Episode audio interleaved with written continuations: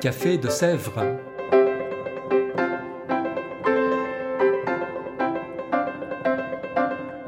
Au Café de Sèvres, on discute philosophie et théologie.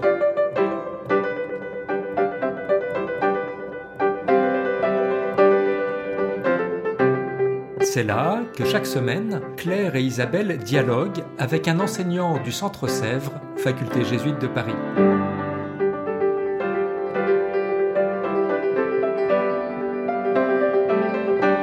L'émission d'aujourd'hui est animée par Claire Chastel.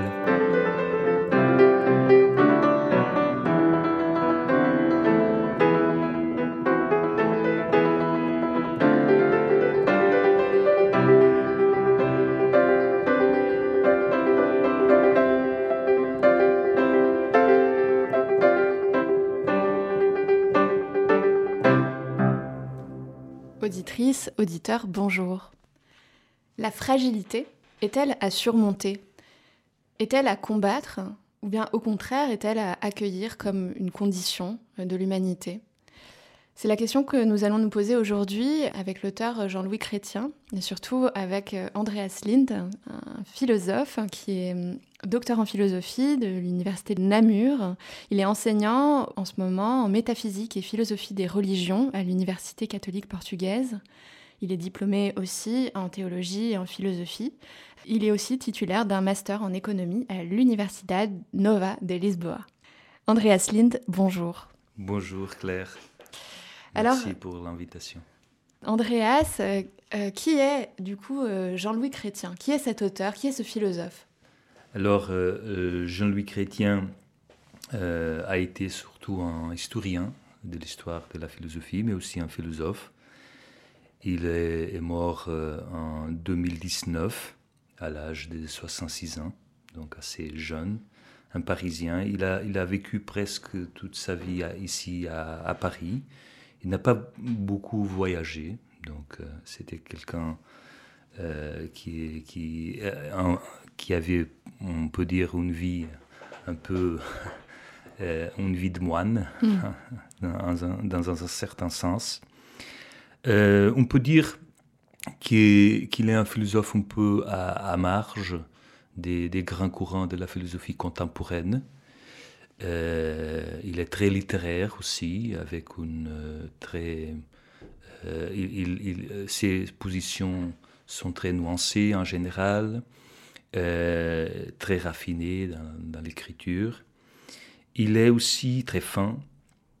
On peut dire qu'il se situe dans, ce mouvement euh, du tournant théologique de la phénoménologie française, euh, une expression qui vient de Dominique Janicot en 1991, euh, qui était à cette époque-là une critique, une critique de ce tournant.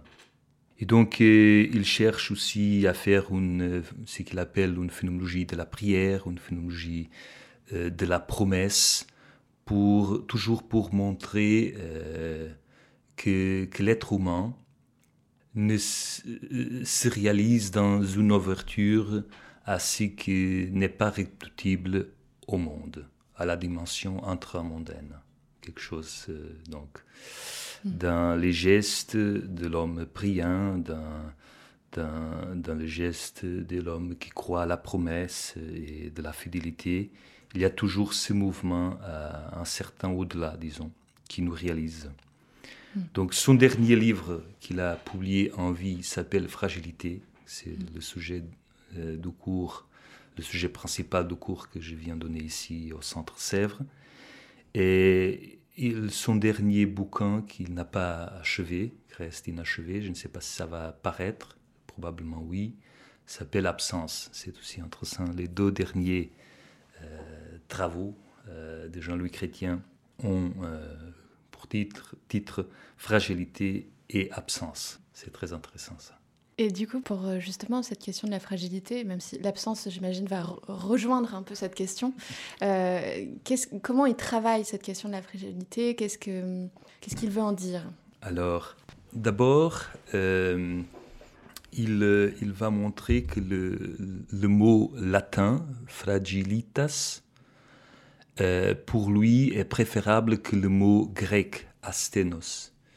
Parce que tandis que le mot grec dit ce qui est la fragilité par un manque, par ce qui lui manque, asténos, ce qui n'a pas de sténos, de force. le mot en latin, fragilitas, est un mot qui permet de, de décrire la fragilité comme quelque chose de positif, positive, une chose, une chose euh, dans sa positivité même, disons. La fragilité comme un phénomène euh, qui a une consistance ontologique, on pourrait dire mm. comme ça, le mot. C'est intéressant que c'est un mot qui n'apparaît pas dans la Bible, même s'il est très présent dans la tradition chrétienne, notamment dans les auteurs chrétiens, euh, euh, latins, pardon, tels que Saint Augustin et Saint Ambroise aussi, qu'il commente.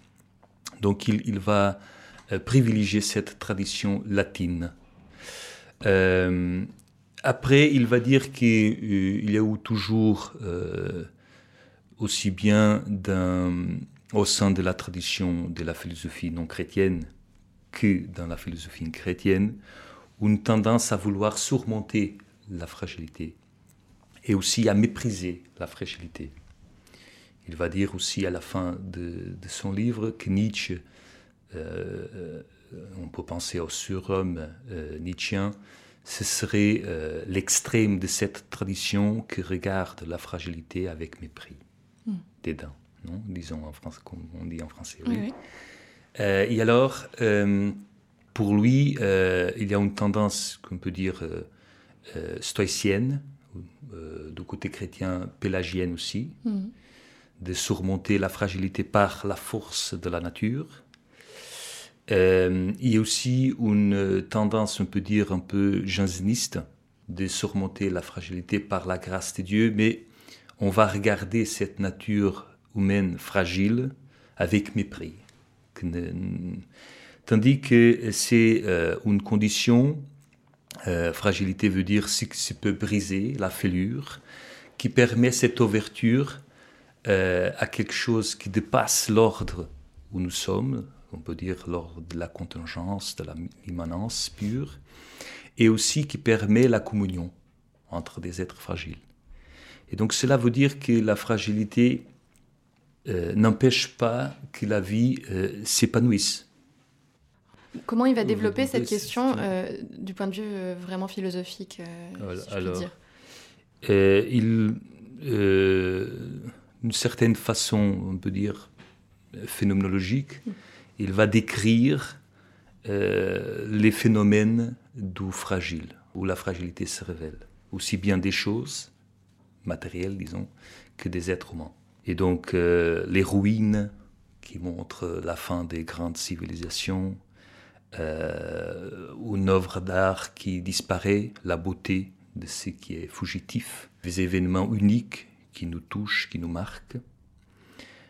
Et donc euh, après, il va voir les images, l'image du verre, comme une image qui figure bien cette fragilité, de l'argile aussi, mm. ce qui peut être, euh, disons, modélé. modélé, oui et aussi une image très belle que les poètes baroques ont, employée de la bulle du savon, comme un enfant qui, qui, qui souffle et, crée une boule de savon.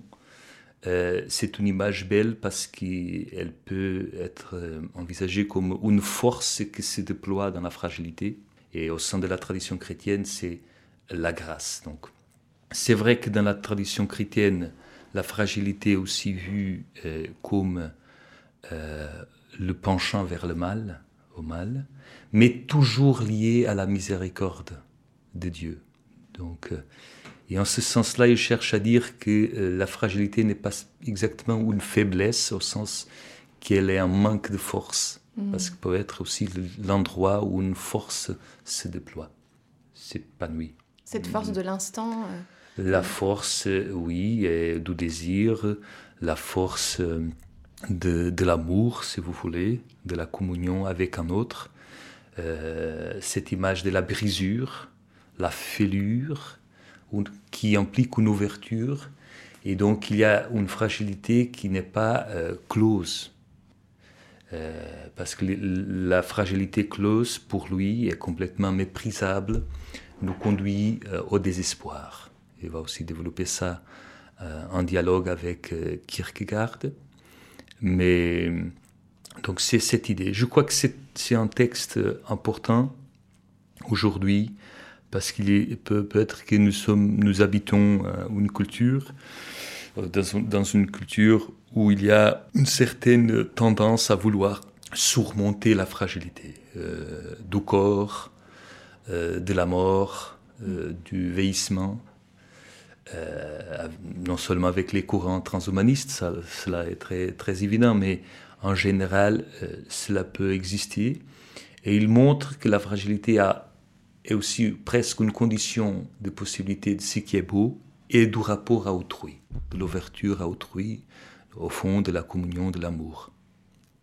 Je lisais un, texte d'un rabbin qui parlait euh, de la circoncision comme, euh, mhm. comme le, un rituel qui, qui parle de justement comment avoir une blessure permet de s'ouvrir à l'autre, de se rendre disponible à un autre.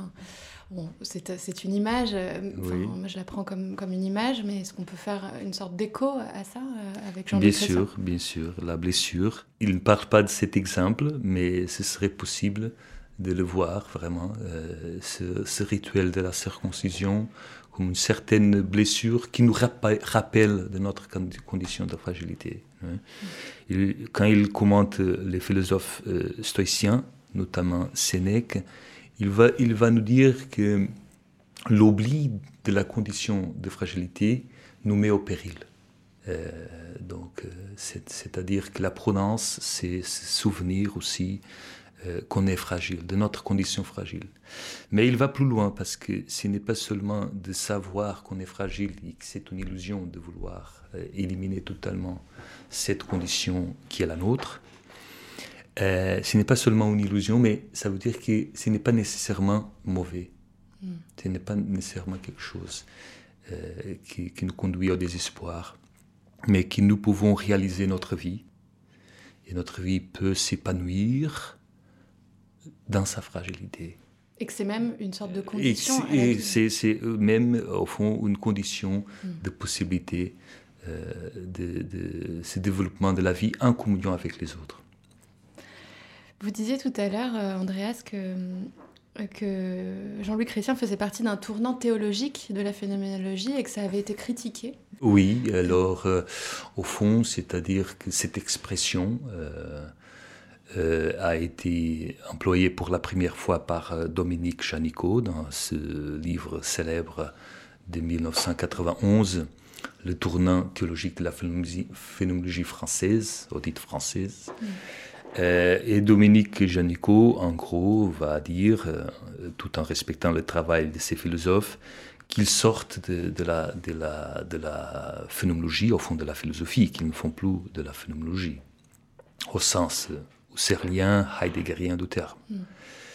Euh, et alors, euh, euh, ces philosophes, ce sont Michel Henry, Lévinas, Jean-Luc Marion, on pourrait dire Jean-Louis Chrétien aussi.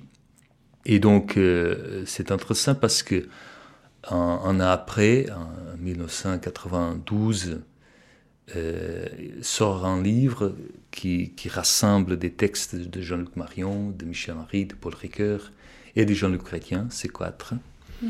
euh, philosophie et théologie. Euh, et là, Jean-Luc Chrétien parle de, de, son texte, s'appelle La parole blessée, une philologie de la prière.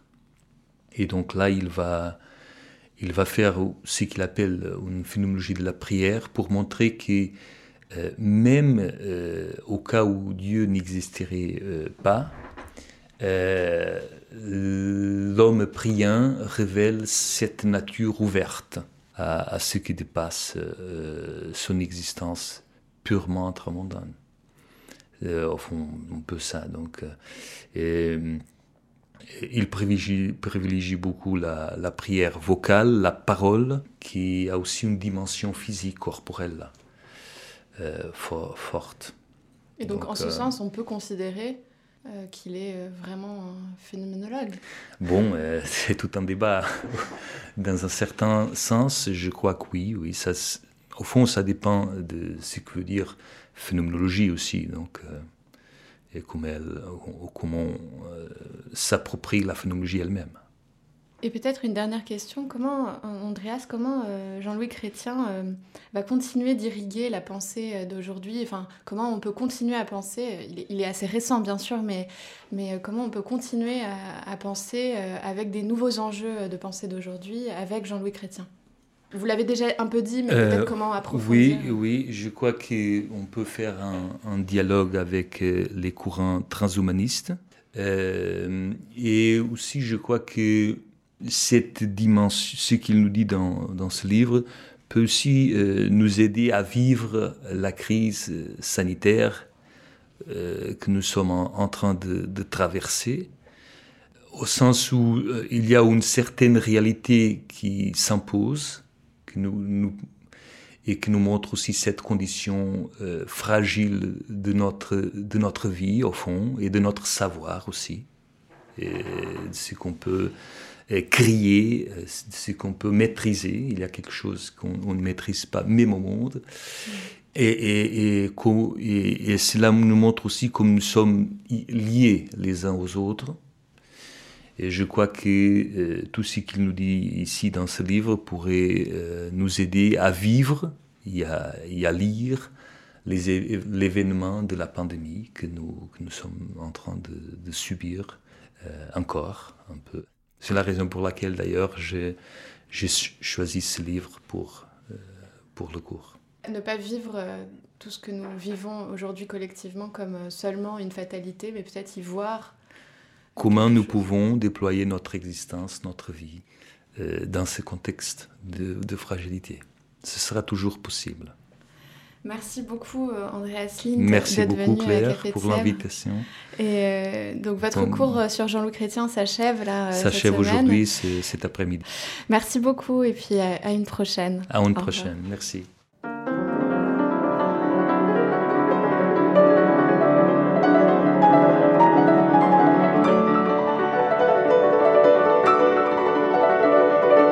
Vous écoutiez Café de Sèvres, le podcast du Centre Sèvres, faculté jésuite de Paris, en partenariat avec RCF.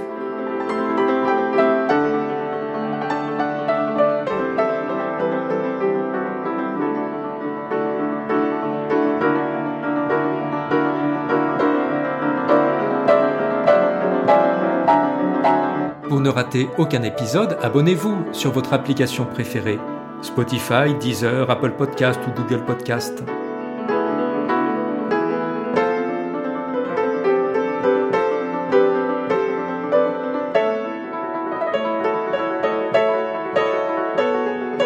Et sur notre site internet www.centresèvres.com, découvrez l'ensemble de nos cours et conférences en philosophie et théologie. À bientôt!